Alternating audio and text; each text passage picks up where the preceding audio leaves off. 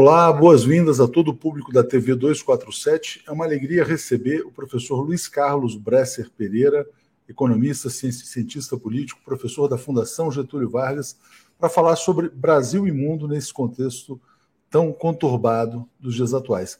Tudo bem, Bresser? Tudo bem, Leonardo. Prazer estar aqui com você. Pra, prazer te entrevistar, te ouvir, dialogar com você.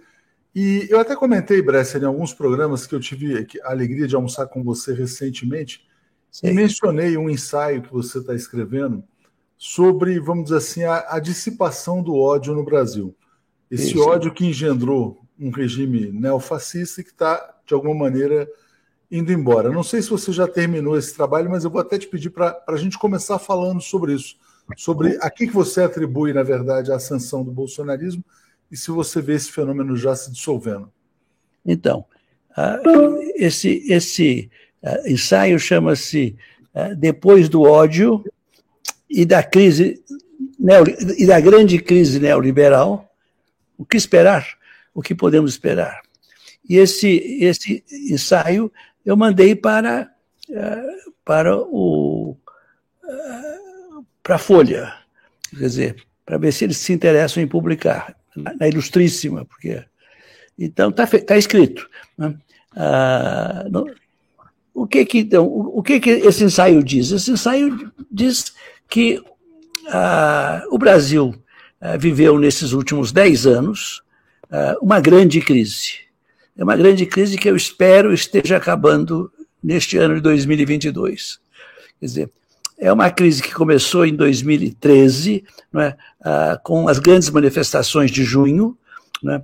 passou ah, pela Copa do Mundo e a violência que fizeram contra a presidente Dilma, é? cujo governo não andava bem, ah, porque esse é outro fator. Ah, nós tivemos uma presidente absolutamente honesta, absolutamente republicana, com espírito público, mas o governo dela não deu certo. Ah, e nós estamos vivendo também um momento ali quando o pacto, o grande pacto político promovido pelo Lula, desde que chegou no governo em 2003, quer dizer, um pacto nacional desenvolvimentista envolvendo os empresários, que ele chamou todos lá para aquele grande grupo, o Conselhão, quer dizer, e realmente deu uma, uma prioridade a, a, aos empresários. É, é, esse, esse pacto, que ainda em 2011 estava se sustentando, né, uh, em 2012, entre 12 e 3, explodiu, quebrou. quebrou. E, os, e, os nossa, e a nossa burguesia industrial voltou a se associar ao liberalismo. Né?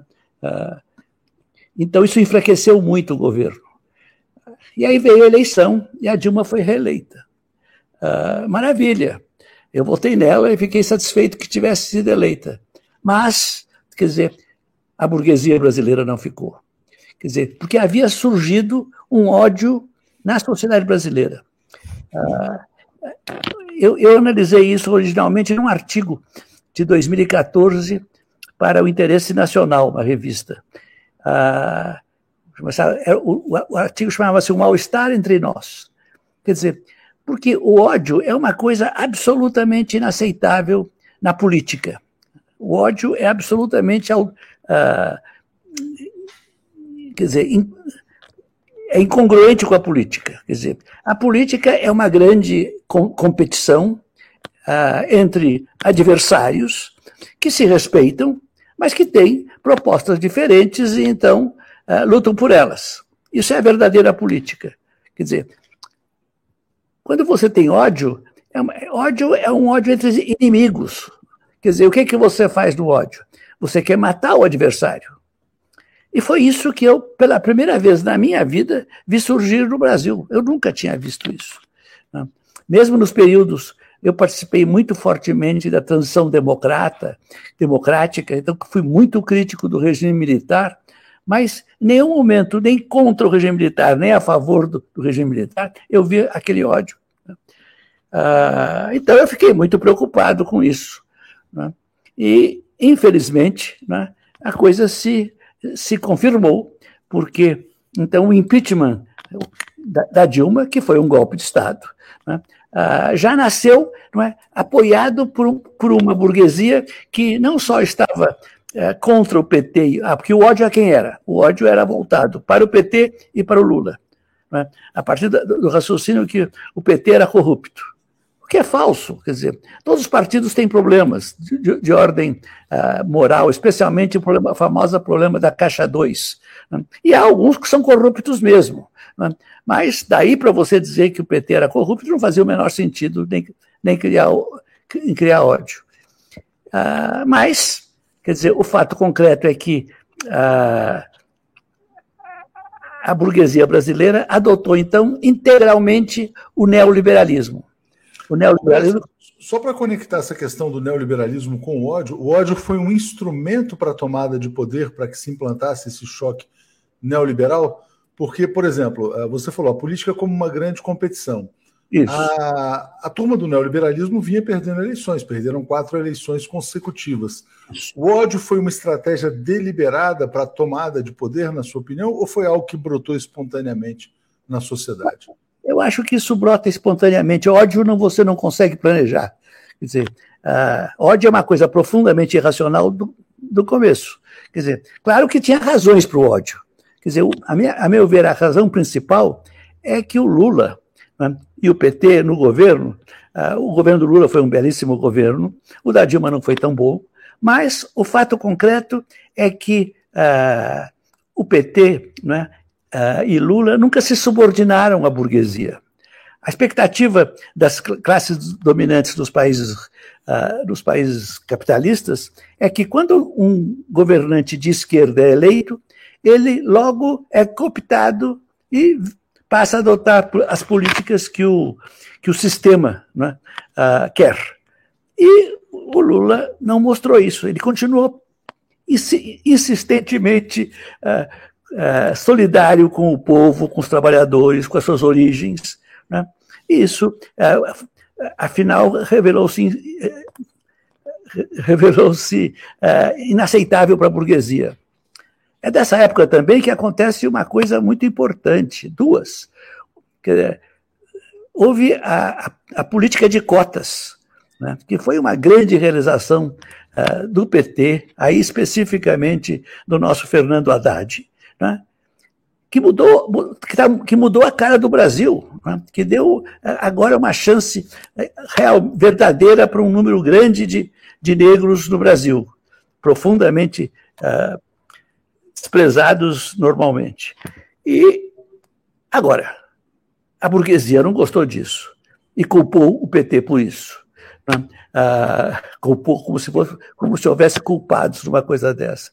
A mesma coisa aconteceu ah, também com aquela lei ah, da regulamentação dos empregados. A nossa burguesia está acostumada a ter empregados né, e tê-los completamente independentes dele, dele. Aquela lei era novamente né, então, essas coisas, né? mas, quer dizer, uma, uma, um, uma associação uh, natural, entre aspas, uh, das burguesias locais com o imperialismo norte-americano, né? e o resultado né? foi, além do ódio, o ódio, um ódio assim direcionado muito forte. Né? E somado a, uma, a, uma, um, a um domínio uh, uma hegemonia neoliberal muito, também muito grande. Porque o Brasil fez a sua transição para o neoliberalismo no governo Collor, lá em, em 1990.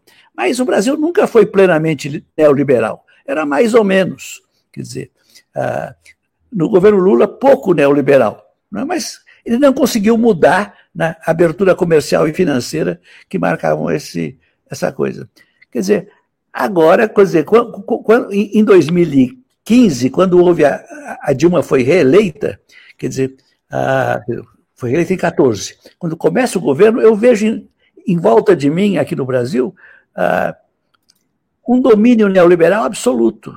Eu vejo três economistas neoliberais escreverem um artigo na, na Folha de São Paulo, né, que refletia todos os males né, uh, dos governos anteriores e todos os bens que rapidamente aconteceriam né, com as reformas neoliberais. Isso virá a verdade, entre aspas. Né? Então, isso animar, é, o ódio tinha, tava, sustentava uma hegemonia neoliberal muito grande. E essa hegemonia liberal é que foi usada para o golpe. Né? Por quê? Porque o, o Michel Temer, quer dizer, que era um, que era um político do PS, do velho PMDB, né? ah, que era um político assim de centro, né? ah, que a gente conhecia pouco, eu conhecia pouco, né? mas, mas, me parecia um homem respeitável. Ele era o vice-presidente e ele viu a oportunidade de chegar ao poder aí. Mas para isso, que que ele, qual, qual, foi a estratégia? Né? Mostrar que ele faria um governo neoliberal. E o que, que ele fez para isso? Ele contratou alguns economistas neoliberais para escreverem um plano de governo para o PMDB. Quer dizer, que era para ele. Ah, uh, Bresser, você sabe quem que é o autor da Ponte para o Futuro? Quais são os economistas? Eu não sei quem são exatamente. Eu tenho uma ideia, mas eu não posso garantir quem, quem seja. Né? Uh, enfim, mas, mas é, é, a verdade que está uh, entre eles. E, quer dizer, então isso, isso satisfez a burguesia, quer dizer, e elas viram então que podiam embarcar na, na, no barco do, Kane, do Temer. Embarcaram, né, e, o, o, e o impeachment foi conseguido. Né. E o Bolsonaro, que é a coisa mais terrível que pode acontecer num país, eleger um presidente como o Bolsonaro, novamente isso aconteceu. Em menor grau, mas aconteceu. Porque, por que, o Bolsonaro, ah, antes de eleito, já indicou o, o Guedes para ser seu ministro ah, da Fazenda? Era para indicar para a sociedade que ele seria um neoliberal. O Bolsonaro não era nada antes, era um, era um populista da pior espécie, e mais nada, né, de extrema direita. Mas com isso ele. Então, então o Brasil viveu um, um período de grande crise, uh, de grande neoliberalismo e de grande ódio. Bom, mas tudo tem que acabar um dia, né? Isso não é possível. E começou a acabar, eu acho, em 2000, no, neste ano, em, em 2022. Porque aí também tivemos uma pandemia. Né? E a pandemia, então, mostrou o horror que uh, que um partido né, apoiado por neoliberais, que um, que um governo apoiado por neoliberais podia fazer né, no poder. Quer dizer, esse governo né, praticou efetivamente um genocídio. Né? Ah, eu assisti recentemente uma entrevista ah, do acho que é Paulo Alau. É um jovem de 40 anos, um brilho. É Pedro Alau, Pedro Bresser. Pedro, Pedro Alau jovem, eu não conhecia antes. E ele ah, fez uma exposição para nós. Eu, eu, sou membro da comissão Arnes de Defesa dos Direitos Humanos. Foi lá que ele fez. E ele dizia o seguinte: né, que ah, no Brasil morreram cinco vezes mais pessoas do que podiam, do que deviam morrer. Deviam, ou seja, ele comparou o Brasil com a média dos países. Isso dava cinco vezes mais. Né? Se fosse assim, se eu fosse comparar com alguns países, como por exemplo a Austrália, dava 29 vezes. Né? Então, realmente foi um desastre profundo. E as pessoas sentiram isso. Quer dizer, então, quer dizer, a, toda essa crise, quer dizer, permitiu que o Lula reaparecesse. Né? O Lula é um. Bresser, antes, antes da gente falar da volta do Lula, eu queria só pegar um ponto, né? Porque nessa lógica do ódio, Sim. produziu um golpe de Estado e produziu a prisão do ex-presidente Lula, que é algo que muitos brasileiros imaginavam que jamais poderia acontecer. Exatamente. Foi mais popular da história do Brasil.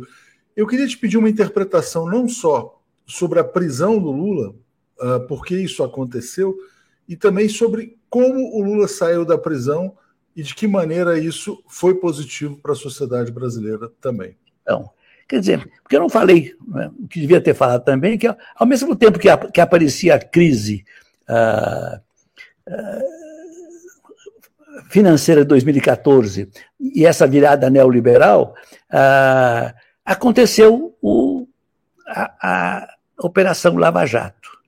Isso foi um outro horror que aconteceu no Brasil. Eu, como muitas pessoas, inicialmente achei ótimo, porque estavam descobrindo algumas algumas, algumas atividades corruptas, claramente corruptas, na Petrobras. E achei ótimo, Mas não demorou muito que uh, eu comecei a desconfiar seriamente do que estava acontecendo, que ali havia um governo que estava fazendo política, um governo, um juiz. Quer dizer, isso ficou claríssimo para mim no dia em que o no dia em que o Lula foi convocado coercitivamente para uh, para depor. Não foi por causa dessa coerção, porque eles faziam isso com todos. Mas nesse dia, a chamada uh, Operação Lava Jato, né? Uh, Operação. Acho que é isso. Quer dizer, soltou a coisa que o Delanhol soltou uma notinha dizendo: uh, e o Lula está sendo preso porque ele é o, o líder e o principal beneficiário de toda essa corrupção. Ora, isso era um escândalo dizer uma coisa dessa. Isso não fazia sentido. Isso nenhum juiz, nenhum promotor podia dizer. Né? Ah, quer dizer, e eles disseram, era ódio, quer dizer, era política. Quer dizer, então, e o que nós tivemos, então, a Lava Jato, ah, foi ficando claro para todos, né? que um dos seus grandes objetivos foi impedir que o Lula fosse se recandidatasse, coisa que conseguiu. Né? Ah, então, é, uma.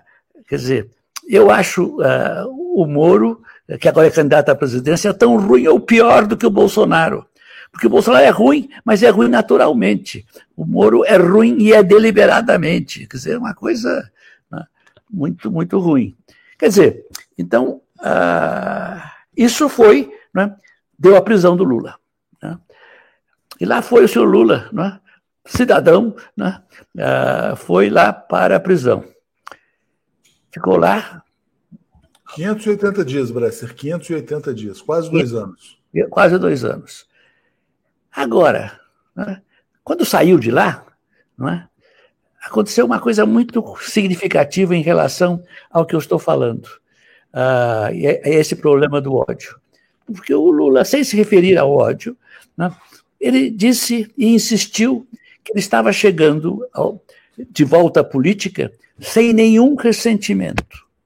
E ele disse e repetiu essa frase mais de uma vez, em várias, em várias entrevistas.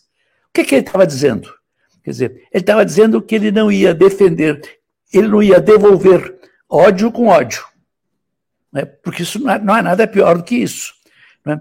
que ele queria voltar à normalidade, e, e, uma, e a normalidade é uma política sem ressentimentos, que cobra uh, responsabilidades, mas não, uh, quer dizer, uh, cria-se ressentimento. Então, isso, claro, a sociedade brasileira entendeu isso.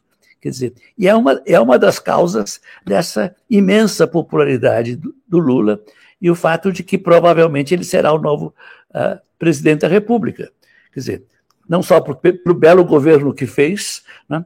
uh, mas também agora pela forma realmente cidadã e, e, altamente respeitável pela qual ele reagiu a todo esse ódio de que foi vítima.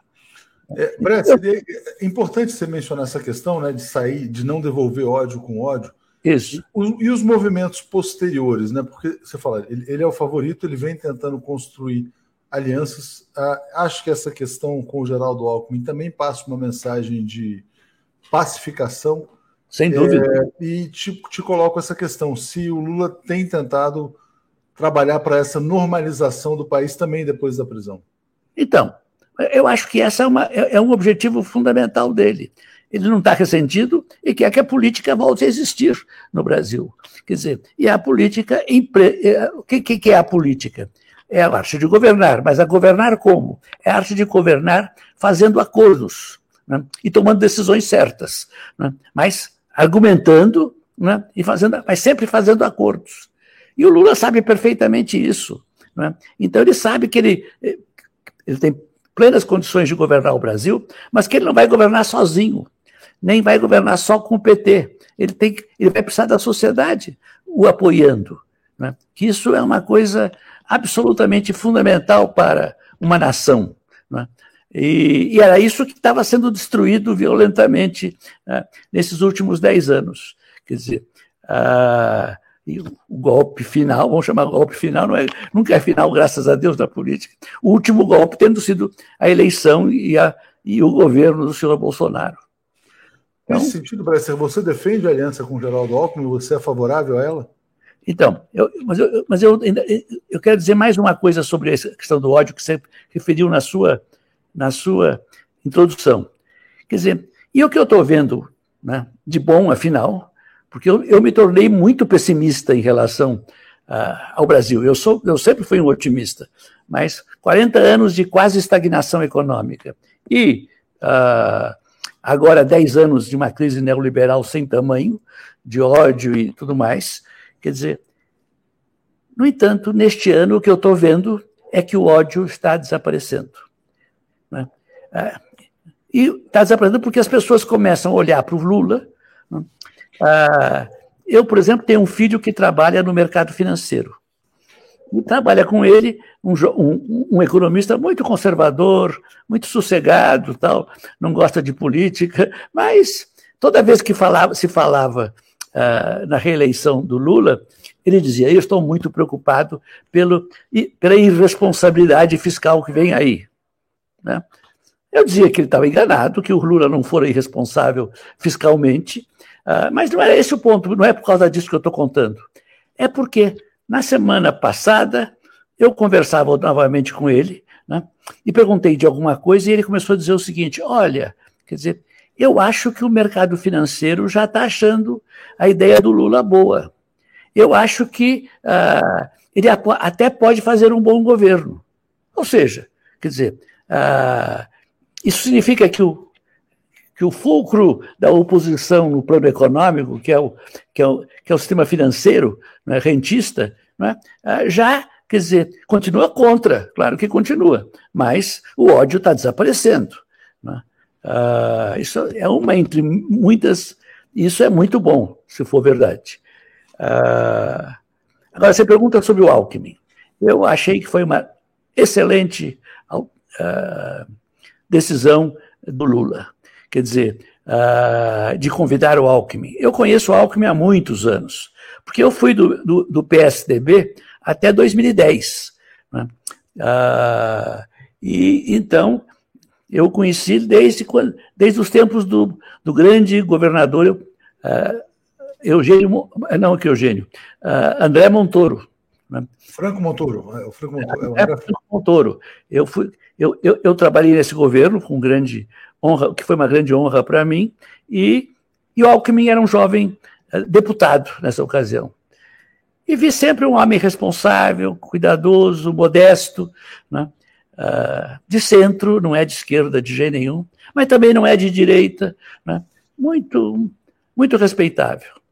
Uh, e, e, ele, e, ele, quer dizer, ele foi, foi ser vice-governador né, de, um, de um político, o Mário Covas, que foi um notável político. Né?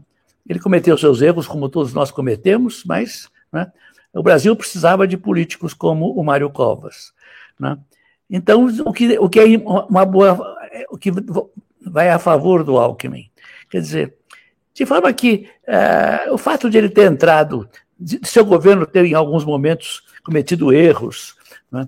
uh, houve alguns, como do Pinheirinho, que foi, que foi muito grave, mas o fato é o seguinte, que ele é um homem que eu acredito ser confiável, infinitamente mais confiável que o Temer. Quer dizer, uh, semelhante, mas diferente do que foi uh, o, o, vice do uh, o vice do Lula, o Zé de Alencar, né, que era um empresário, mas era um homem da melhor qualidade, né, que inclusive lutava contra os juros altos dentro do governo. Era um homem muito curioso né, e, e, muito generoso esse, esse José Alencar. Então, uh, eu acho que o, que o Alckmin vai, vai, vai ser realmente uh, ele não vai criar problemas no governo, ele vai ser um ativo né, auxiliando o Lula. É, parece que muitas pessoas têm o receio de que ele seja um Temer 2, né, de que pelo fato de vir do PSDB poderia repetir e que o Lula estaria, vamos dizer assim, numa posição de risco uh, por ter um vice, vamos dizer assim, de uma matriz neoliberal, pelo menos, que então, é o então, PSDB. E aí gente passa para comentar a respeito disso. Então, É, é isto que eu realmente não, não acho, né? porque a, o passado a, do, do Alckmin é, é, um, é um passado de um, de um político modesto, né? mas sempre muito responsável, muito de centro. Né? Ah, quer dizer, quer dizer não, não, é, é, incompatível com a ideia de uma jogada, é, como fez, fez, fez o Temer. Né? Não está na lógica é, do, daquilo que eu conheço, e eu acho que eu conheço razoavelmente. E dá, conto até uma, uma pequena história. Quando chegou em 2018, eu estava apoiando uh, o Ciro Gomes e o Lula. Estava tentando. O Lula não, o Fernando Haddad. Quer dizer, eu ia votar um dos dois, estava tentando que os dois se juntem. Aí o Roberto Janetti, uh, que é um empresário amigo meu, uh, conversou comigo e disse: Olha, o Alckmin, você precisa conversar com o Alckmin. Eu falei, olha, eu vou votar, não vou votar nele. Né? Não tem importância, mas você precisa conversar com. Vamos, eu vou pedir para ele conversar com o almoço. Então lá fui eu almoçar com o Alckmin, lá no Palácio. E eu comecei a contar as, as minhas teorias sobre o novo desenvolvimentismo, coisa que eu já havia feito para o Fernando Haddad e para o Ciro. E o Alckmin não só se mostrou interessado, mas humildemente, modestamente, pegou um caderno e foi tomando nota. Quer dizer, Quer dizer, isso, é, isso não é um político né, do tipo Temer, não de jeito nenhum. Né? É um homem respeitável. Né? É, então, e, e, nesse cenário, Bresser, assim, que você já aponta um certo otimismo para o Brasil, é. É, eu queria te perguntar agora sobre um outro elemento, sobre o outro lado. Né? Nessa semana houve uma palestra do Bolsonaro no mercado financeiro, no Banco BTG Pactual, ele estava transtornado. E ele estava fora de si, atacando o ex-presidente Lula, vendendo ódio. Aliás, hoje, a gente grava essa entrevista numa sexta-feira, ela vai ao ar no domingo. Uhum. Reinaldo Azevedo escreve um artigo em que ele fala o seguinte: o Lula é muito melhor para o capitalismo brasileiro do que o Bolsonaro. Acordem, senhores do mercado. Ele falava uh, de um Bolsonaro que babava ódio. Né? É, você acha que as pessoas vão ter essa percepção, esse despertar de uma maneira mais ampla? E também outra coisa que eu te coloco assim, quer dizer, o fato da gente estar saindo também de um governo militar, né? Ou militarizado. Como é que você analisa esses riscos? De um lado, Bolsonaro com seu gabinete do ódio cercado de militares. É, eu acho que o Reinaldo Azevedo tem razão, né? Ah, e que o é, que o Lula com, com o, o, o Alckmin vai vai se fortalecer e né, é melhor para a burguesia né, um, um, Lula do que um Bolsonaro. Isso, isso a alta burguesia já percebeu. Né? Você vê as pesquisas, né, a, a, baixa burguesia ainda, quer dizer, que ganha 10, 12 salários uh, mínimos ainda né, o apoia, mas a alta burguesia não. O setor financeiro também, eu tenho, eu tenho várias indicações aí, que você também tem, estão no, nos jornais, quer dizer, mostrando que uh, eles perceberam que aquilo que, em, que, em, em que, a, uh, que eles estão vivendo numa loucura. Quer dizer, uh, veja, eu, eu sou um defensor Quer dizer, eu, eu, entendo que a taxa de câmbio no Brasil precisa ser competitiva, é uma discussão uh, econômica. Né? Quer dizer, e também, mas eu também defendo que Uh, o que acontece num país é que a, quando há uma crise, a, a, a, taxa de câmbio se aprecia, mas depois ela volta a se, se deprecia, mas depois ela volta a se apreciar e depois fica muitos anos uh, alta e o resultado é que uh, inviabiliza a atividade econômica industrial. Bom, se, se, se é assim, não é? o que, que aconteceu? Né? Depois que o Bolsonaro assumiu o governo.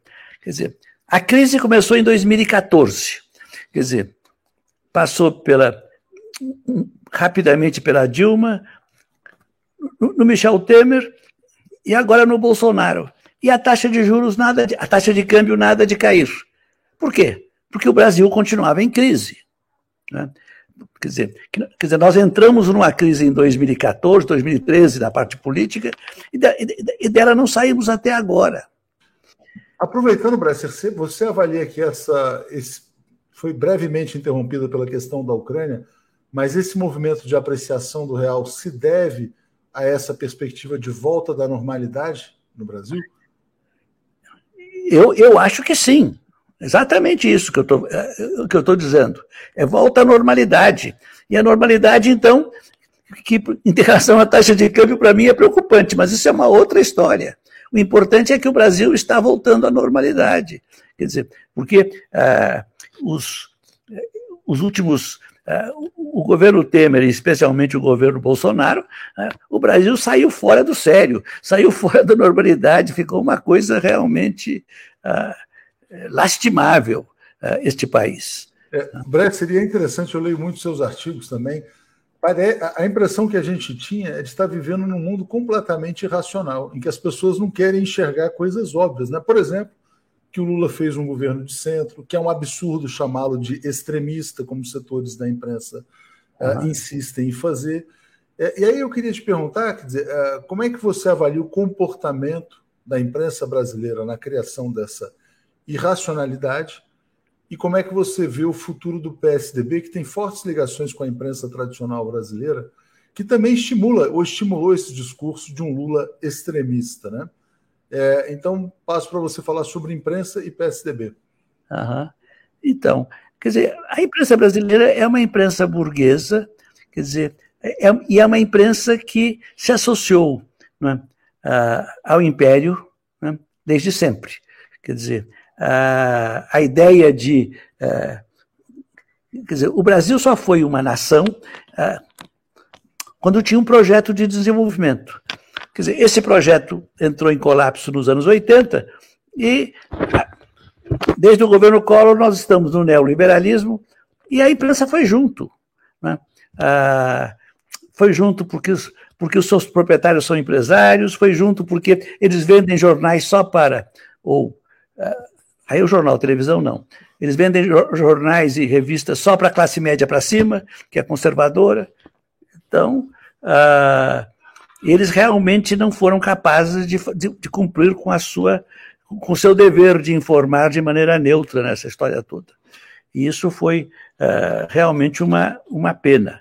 Uh, a outra questão, Outra questão sobre o PSDB, porque o PSDB tem conexões com a imprensa, com essas posições, né? imperialismo, neoliberalismo, eu, eu nem relações com a imprensa. Como é que você vê a candidatura do Dória, por exemplo, uh, e o futuro do próprio PSDB? Porque tem várias pessoas. Você saiu em 2010. É, é possível que muitos acompanhem o Geraldo Alckmin, não importa para qual partido ele vá, é, e muitos não apoiam a candidatura do João Dória no quadro atual.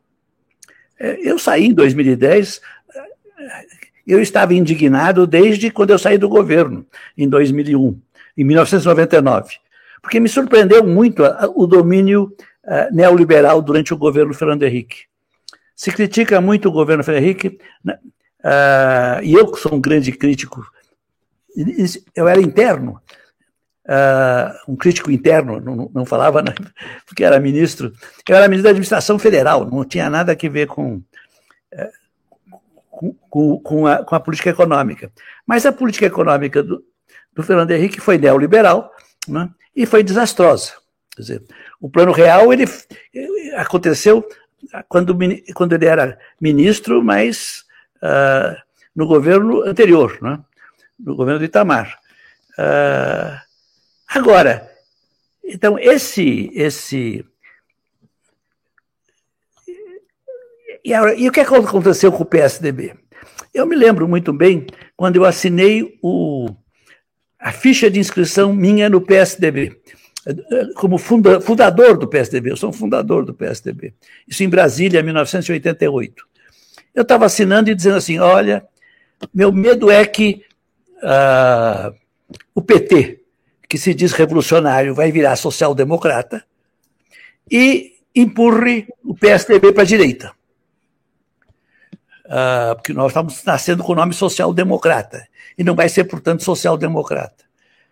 Foi dito que foi, só não foi exatamente isso, porque o PT empurrou um pouco e o Fernando Henrique puxou do outro lado, para a direita, porque ele, ele embarcou na, no projeto neoliberal de maneira completa. Então, é, agora, o PSDB hoje não é nada. Né? O PSDB hoje, quer dizer, depois que, inclusive, que elegeu o Dória aqui em São Paulo, né, ah, rigorosamente, quer dizer, ah, não se, porque durante um certo tempo gente, nós tivemos a impressão, muitos tiveram, de que o Brasil estava agora numa, numa política de uh, clássica, uh, quer dizer, de países em desenvolvimento uh, ou de países capitalistas em que tem um governo, um partido liberal e um partido social-democrata, liberal conservador e outro social-democrata. Então, o PT virou social-democrata, claramente. O PSDB podia ser o social-democrata, o, o, o, o, democrático conservador, né? o, democrático de centro-direita. Mas não foi isso que aconteceu.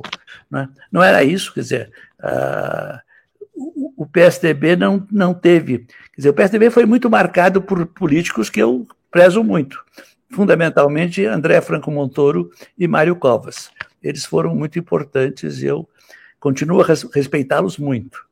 Mas uh, o que foi feito depois né, foi uh, pelo, pelo PSDB, ele tornou-se um partido inaceitável. Quer dizer, hoje ninguém sabe o que é o PSDB, porque ele não é nada. Né?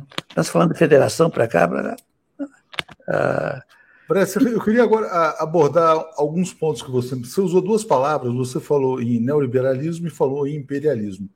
Hoje a gente vive uma crise do neoliberalismo, que é explícita, é evidente, desde a crise de 2008, a crise Isso. financeira, e a gente vive também uma crise do imperialismo, que uhum. talvez o melhor exemplo seja o que está acontecendo agora nesse momento na Ucrânia. É, eu queria te pedir uma opinião sobre como é que você está vendo esses acontecimentos desta semana é, na Ucrânia e se isso eventualmente até abre oportunidades para o Brasil ao consolidar essa ordem do mundo multipolar. Então, quer dizer, uma coisa que para mim está é, muito clara é de que o Brasil, que foi uma nação entre 1930, quando Getúlio Vargas comandou a, a Revolução de 1930, quer dizer, até 1980, foi uma nação inicialmente populista e depois, com, com, no período militar, continuou sendo uma nação um pequeno intervalo, continuou sendo uma nação, mas aí excluindo, excluindo os trabalhadores, excluindo a esquerda. Mas, de qualquer forma, tinha um projeto nacional de desenvolvimento, e que era o projeto de industrialização, e esse projeto foi extremamente bem sucedido. Ah, então, o, e, e, essa crise, quer dizer, quer dizer e, e, e, esse projeto, né, entretanto, tinha um problema. Era que, é, era que a esquerda, a esquerda brasileira, a esquerda latino-americana, nunca foi suficientemente nacionalista como devia. Ou seja, nunca foi suficientemente anti-imperialista quanto devia. É, isso nasce da, da, da teoria da dependência associada que eu só fui compreender quatro anos depois que eu saí do governo Fernando Henrique. Quer dizer, a teoria da dependência associada diz o seguinte: ah, olha, nós, esquerda, nos enganamos ao apoiar ah, um pacto com Vargas e com Juscelino e um, um pacto ah, nacional desenvolvimentista. Nós estávamos traindo a revolução ah, socialista no Brasil. Ah, então, houve um grupo que continuou defendendo a Revolução Socialista, era coerente, porque, não, ah, e porque era impossível termos uma burguesia nacional. Eu dizia, não, temos uma burguesia titubeante, contraditória, de vez em quando é nacional, outras vezes não é. A gente precisa ver isso. Não adiantou nada, e o. E durante os anos 70 e 80, se não mais, quer dizer, a esquerda no Brasil não se interessou pela, pela nação. Ela só se interessava pela sociedade civil, pela desigualdade, pela injustiça, pela democracia, coisas absolutamente necessárias. Mas, quer dizer, sem desenvolvimento econômico e autonomia não é possível. Eles, quer dizer, essa teoria da dependência foi baseada numa ideia uh, que, muito, muito, muito simples. É que uh, a esquerda nacionalista, que eu conheci muito bem quando muito jovem, né, uh, ela dizia que o, que o imperialismo americano, e antes disso europeu, é anti-industrializante, é contra a industrialização do Brasil. Aí, o que, que aconteceu? Começaram a entrar, uh, nos anos 50, começaram a entrar no Brasil uh, as empresas multinacionais industriais. E aí, então, uma parte da esquerda, a teoria da dependência, entendeu que aquilo demonstrava que não havia imperialismo. E que, portanto, era perfeitamente uh, legítimo que nós nos associássemos ao império. Né? Foi o que aconteceu. Quer dizer, e isso foi um enorme equívoco. Quer dizer, uh, o fato de as multinacionais estarem aqui não significava nada do ponto de vista político. O que significava, sim, é que o imperialismo era contra a industrialização brasileira. E quando o Brasil, afinal, submeteu ao imperialismo, não foi em 1980, foi em 90. Durante 10 anos foi uma grande crise. Aí, em 90, se submeteu com Collor. E aí, o que, que nós vimos? Quer dizer, a desindustrialização acontecer. Porque o Brasil passou a adotar as políticas que nos eram recomendadas pelo Norte, pelo Norte neoliberal, e então foi esse desastre eh, em que nós vivemos. Né? O... Agora, há um imperialismo puramente econômico, quer dizer, que é o imperialismo uh, anti-industrializante uh, de, de, de, adoção das políticas econômicas liberais, que prejudicaram muito o Brasil, que estão por trás da, da quase estagnação do Brasil, mas, mas também prejudicaram os próprios Estados Unidos. Agora, há, há outro imperialismo, quer dizer, há um outro aspecto, que é o imperialismo puramente político. Né? E o que nós estamos vendo aqui no caso da Ucrânia é esse tipo de imperialismo. Né? Quando terminou, quando houve o colapso do Muro de Berlim, e em seguida, dois anos depois, quando houve o colapso da União Soviética, quer dizer, foi feito um, um acordo muito claro com o Ocidente, o Ocidente ou o Império, né, de que uh, a OTAN não entraria uh, na área uh, dos países do leste. isso foi, digamos, combinado. Quer dizer, em relação a alguns países, como a Polônia e a Tchecoslováquia, eu compreendo que isso não tenha sido cumprido. Mas, de repente, a Rússia começa a verificar que, além de não ter cumprido com isso, agora a, a, a NATO, que é o braço desse imperialismo ocidental, né, uh, se dispunha a, a entrar na, na Ucrânia. Quer dizer, que é praticamente a Rússia, é muito próximo da Rússia, a diferença é muito pequena. Eles devem falar uma língua muito próxima dos russos. Quer dizer, eu sempre eh, eh, entendi, eh, antes da, do como um povo só, né? Como se fosse a, a, percepção que a gente tinha olhando de longe é como se fosse a mesma sociedade praticamente. Exatamente.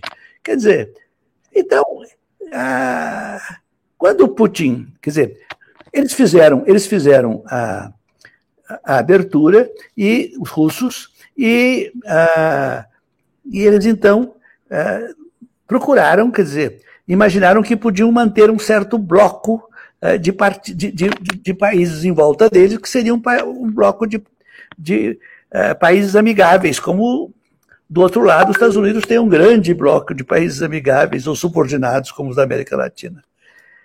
Mas, quer dizer, quando, quando eles viram que agora a Ucrânia se a Ucrânia é a NATO se dispunha a entrar na Ucrânia, apoiado num presidente absolutamente irresponsável que foi eleito em 2013, um, um homem sem nenhuma. Quer dizer, é claro que isso era inaceitável. Quer dizer, então isso deu uma força ao Putin nessa briga muito grande. Não adianta a imprensa uh, oficial, digamos assim, protestar, gritar, etc. Uh, infelizmente, quer dizer, ou felizmente, quer dizer, a Rússia está simplesmente defendendo os seus interesses que me parece que são legítimos. Né? Ah, e está reagindo a um imperialismo que vem do, que vem uh, aqui do Ocidente. Imperialismo isso pode ser, isso pode ser bom para o Brasil, Bresser, na sua opinião? Isso pode ser bom para o Brasil, para os países oprimidos por, pelo, pelo imperialismo? Eu espero que sim. Não é? Quer dizer, uh, os Estados Unidos são uma potência decadente. Não é? uh, os Estados Unidos era uma potência uh, imensa não é? durante muitos anos. Quer dizer, quando eu estudei lá em 1960, 61, era impressionante né?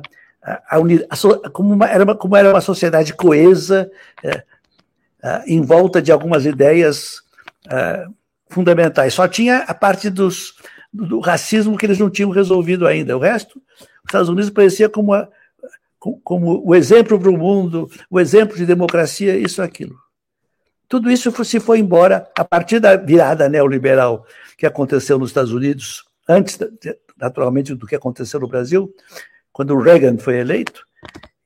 A virada foi enorme.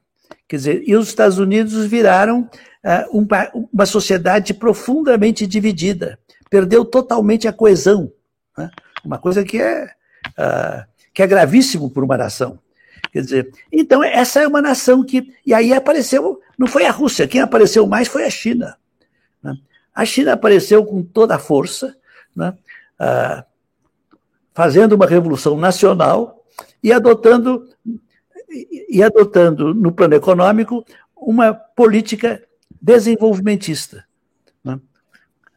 O novo desenvolvimentismo que eu venho desenvolvendo, a teoria novo desenvolvimentista, usa os países do leste da Ásia, inclusive a China, como referência. Né? Quer dizer, então, os Estados Unidos estão aí nessa, nessa situação muito difícil. Eles não sabem o que fazer. Né? E quando o país não sabe o que fazer, é muito perigoso. Né? A única, eu, eu, estou convencido de que o mundo não vai ter mais guerras, grandes guerras. Né? Por quê? Pela, pela possibilidade da destruição completa? Esse é um motivo, mas eu tenho um motivo mais, eh, mais, mais, mais amplo. Quando, quando houve a, a, a, o, o ataque às duas torres gêmeas, uh, eu escrevi um paper, um ensaio que me foi, me foi pedido lá uh, sobre o que estava acontecendo. E eu disse: olha, uh, nós estamos vivendo numa, é, numa fase da história do mundo em que as guerras perderam o sentido. Se nós dividirmos, é uma teoria ampla, né? Ah, se nós dividirmos a história é, da, da humanidade e do capitalismo, dentro dessa humanidade, a gente verificará que houve três momentos fundamentais. O momento das sociedades primitivas, depois o momento das sociedades dos grandes impérios escravistas, depois uma, uma, uma situação intermediária dos países absolutistas europeus, e, finalmente, né, o capitalismo a partir de 19, do, do, do, dos anos do, século XIX, meados do século XVIII. Então, e mudou a lógica da, da, apropriação do excedente econômico e a lógica da guerra. Porque ah, nas sociedades primitivas, ah, era uma guerra de todos contra todos. Não era, não era, a, guerra do, do, não era a guerra do Hobbes, mas era a guerra de todos, não havia segurança nenhuma. Né? As tribos estavam se ameaçando constantemente, ah, e, quando derrotavam adversários, se não eram, podiam até ser antropófagos, senão os, os reduziam à escravidão, era uma coisa. A guerra fazia parte do jogo. Com o capitalismo, Aí, se eu dividisse a história da humanidade só em duas partes, o que é também legítimo, com o capitalismo isso mudou. Porque no capitalismo, de acordo com um velho barbudo, que eu acho que foi um gênio absoluto, que o doutor Karl Marx, é, segundo ele, com, o, com, com, o capitalismo né, surgiu o lucro, o lucro que ele chama de mais-valia, lucro que é realizado no mercado sem o uso direto da força. Quer dizer, a, a violência que o capitalismo faz é apenas uh, pelo fato de que considera os trabalhadores como uma mercadoria, como uma força de trabalho. Mas, uma vez isso aceito, então você não precisa mais de guerras para se apropriar do excedente dos outros. Você tem o mercado e tem a taxa de lucro. Né? A democracia vai ser uma tentativa de segurar um pouco isso. Agora, uh, mas, mas a revolução capitalista, então, começa no. Uh, uh, se tornou assim dominante por volta do século XVIII. E entre o século XVIII e o século XX, nós tivemos guerras e mais guerras ainda. E eu explico, é, nós tivemos guerras porque a lógica do capitalismo agora não é a lógica dos, das, dos grandes impérios, é a lógica dos Estados-nação. E os Estados-nação são unidades político-territoriais soberanas, coesas, integradas, em que, que estão numa grande competição com as outras sociedades. Então, nesse tipo de mundo, ah, é que as nações ganham, ganham força é, e que, então, você. Ah, mas é nesse mundo é em que é preciso, então, criar um grande mercado interno. Este famoso mercado interno que dizem ser tão importante, ele é absolutamente importante. Quer dizer, sem um mercado interno grande não era possível, possível fazer a revolução industrial. Sem esse grande mercado interno, não, não havia demanda suficiente para os bens uh, relativamente baratos e simples que a indústria produz. Né? Então, quer dizer, uh, o capitalismo e a coalizão de classes do, uh, dos monarcas, do, do, da monarquia absoluta e da burguesia foi é, exatamente para construir os Estados-nação.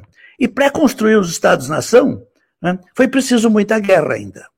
E são as guerras.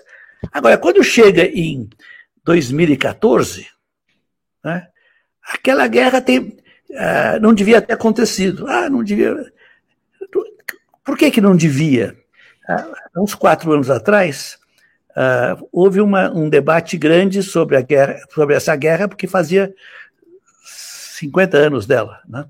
E o que, que eu lia nos jornais, nos, nas, nas, análises que, eu, que, que, a gente lia sobre a Guerra de 14? Foi uma guerra completamente irracional.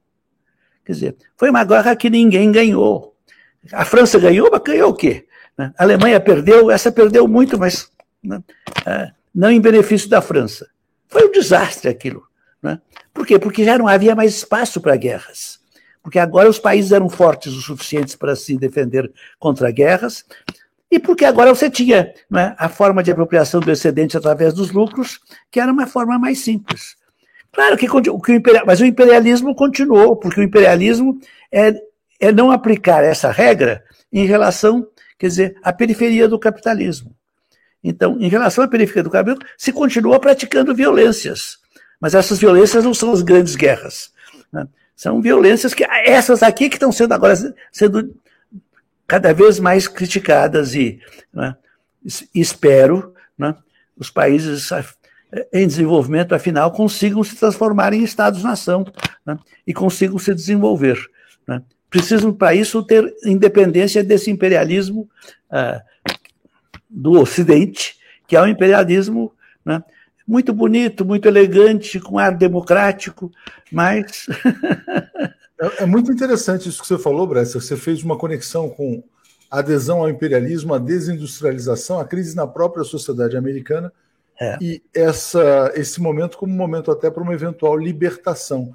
E aí eu te é. coloco uma última pergunta: se você acredita que o próximo governo Lula, uh, caso seja eleito, deva se acoplar mais e mais aos BRICS, Rússia, sobretudo China, como é que você vê a integração do Brasil nessa grande disputa dos blocos econômicos?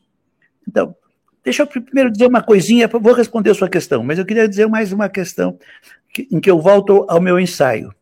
O que, que motivou o meu ensaio? E está muito relacionado com essa pergunta. É que, de repente, eu me dei conta, até conversando com a minha mulher, quando me dei conta disso mais claramente, né, de que o Brasil era uma sociedade uh, sitiada, uh, que o Estado brasileiro e o, o, patrimônio público brasileiro estavam sitiados. Por quem? Né? Por Deus e todo mundo. Por uma burguesia financista que obteve juros escandalosos por uma, uh, por uma classe de servidores públicos, de uh, altos servidores públicos, que continuaram ganhando salários escandalosos e até aposentadorias essa começando a diminuir. Quer dizer, uh, uma espécie de terra de ninguém, em que cada um queria, cada um queria tirar o seu naco, a sua, a sua parte na história. Quer dizer, isso é um horror. Aí, uma nação não é isso de jeito nenhum. Isso é a negação de uma nação.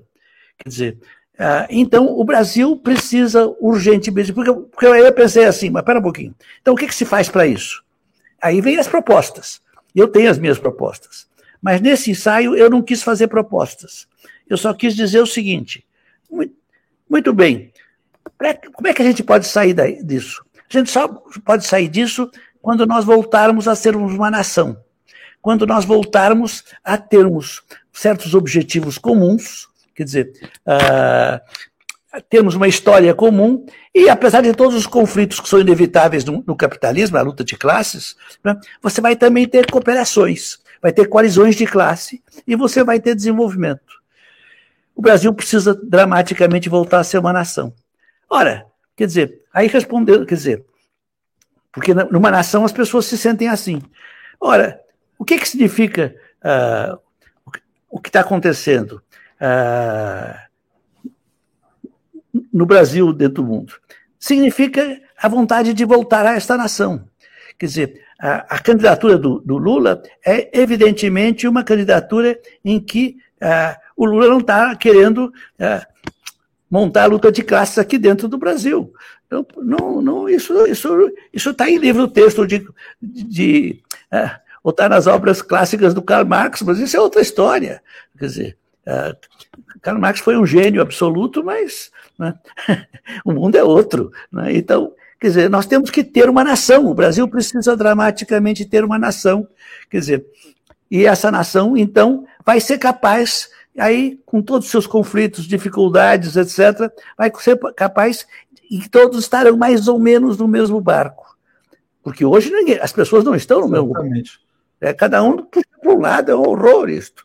Quer dizer, isso é, é, é aquilo que há de pior para um, um, povo.